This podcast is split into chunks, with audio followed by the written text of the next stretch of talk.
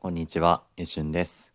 えーこのチャンネルでは僧侶である私えしゅんが日々の中であったこと、感じたこと、学んだことをお話ししていくそういうチャンネルです。えー今日はですね、えなんかハッシュタグチャレンジチャレンジというのがあるそうで、えーまあその中で見ていて絶対共感してもらえないことというのがありましたので、まあ、ちょっとこれについてお話ししていこうかなと思います。でまあ私自身のあんまりその絶対共感してもらえないことってないなぁと こう思うんですけれどもうん、まあ、このタグを見てまずそのお釈迦様のことをね思い出したわけですよ。あのお釈迦様ってその2500年前にインドで生まれてでその、まあ、苦しみですよね。その人が死んでいくとか置いていくとか、うん、そういうものを見てその苦しみから離れるにはどうしたらいいだろうかって道を求めて、まあ、何年も苦行されたりしてで、まあ、最終的にはあの苦行とかそういう極端な道から離れてこう瞑想されていってで悟りを開かれたということなんですけども、まあ、その悟りを開いたという時にですねあのまあ、この内容を人に語っても、え理解してもらえないなって思ったらしいんですよね。絶対に共感してもらえないことですよ。ですから、まあ、これを話したところであの周りからソース感を食らうと、えーそれはその自分にとって何のメリットにもならないし苦しみを生むだけだからもう自分はね自分の中だけでその、えー感じたその悟りっていうのを楽しんででも生涯を終えていったらいいかなとこう思ったらしいんですよね。しかしそこであの、まあ、神様なんですけれどもあの梵天様がですねあせっかく、えー素晴らしい悟りを得たのにこのままだったらこれが人のように広まらずに終わってしまうとこのままじゃいかんなということでお釈迦様の前に現れてでまあその悟った内容っていうのを説いてくれませんかとこう何回かお願いして、うん。でまあ初めは絶対共感してもらえないからっていうことでお話にならなかったんですけれども、まあ、それでも一部の人はあの理解できる人もいるしでまた、えー修行とかをしていくうちにそれを感じられる人もいるからっていうふうに、まあ、それぞれの人によってうん、感じ方っていうのは感じるスピードとかは違うけれどもそれでも、えー解いていただくことはすごく意味のあることだからということでこう梵天様がお願いしてそれでお釈迦様はじゃあ分かりましたということで、えー法を、えー仏教の内容っていうのを説かれたと。いうことですね。まあそんな風にですねうんまあ、共感してもらえないこととは言うんですけれども、うん、で後世ではね最終的には皆が仏になるという教えが説かれたわけですよ。だからまあ絶対にね共感してもらえないことっていうこともなかなかないのかなとこう思うんですけれどもね、うん、どうなんでしょう。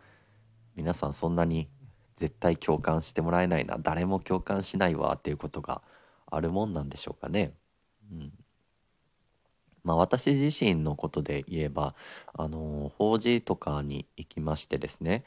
あのまあ、よくその、まあ、このお寺でも座禅会っていうのをしてるんですよね座禅。であのね座禅の時によく何をしてるんですかと。うんただ座ってるだけだったらねその10分20分とかでも、えー何を過ごしどう過ごしていいかがわからないって言われるんですよね。で、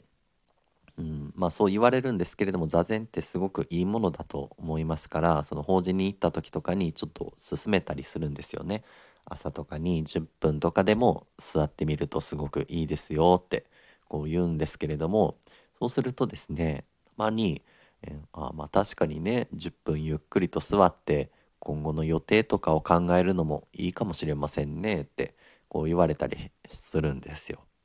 うん、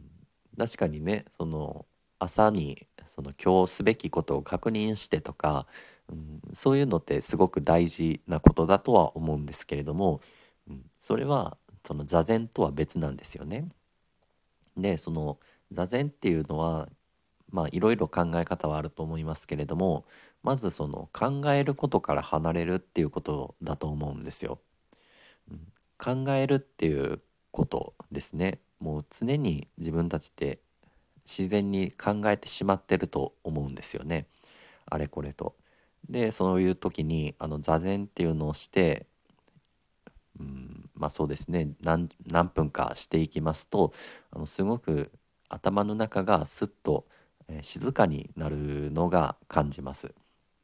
だから日頃はすごくこう脳を使っていていろんなことを考えるというかいろんなところにこうなんかうん脳のスペースを割いていてあなんかすごくガチャガチャしてたんだなっていう感じがまああるんですよね。ただまあその考えるっていうのは、まあ、特に現代ではすごくいいこととねされてると思います。だからまあよくコメントとかでもですね、まあ、自分はもう何にしても考えて考えて考え抜いた先にあの正解というかいい道っていうのがあると思って生きてますとこうね言ってくださる方もいるんです。でまあそれは、うん、素晴らしいことだと思うんですがあの考えるっていうことが絶対に絶対的にいいものかっていうとそうじゃないかもしれないと思います。でこれはなかなかまあ共感してもらえないかもしれませんけれどもあの考えるだけではなくてですねあの自分のその感覚に感覚を感じるっていうことですね。うん、あの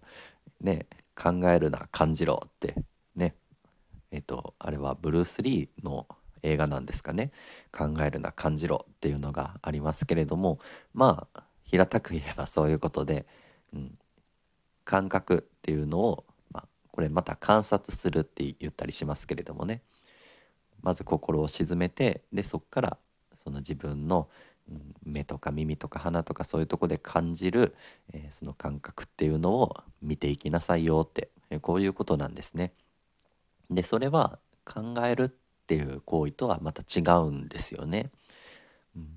あこんなことを感じてるっていう時にまあそこから考え出す時っていうのはあるんですよね。あれこれとこう思考が始まって全く別の方に行っちゃってるっていうことはありますけれども、うん、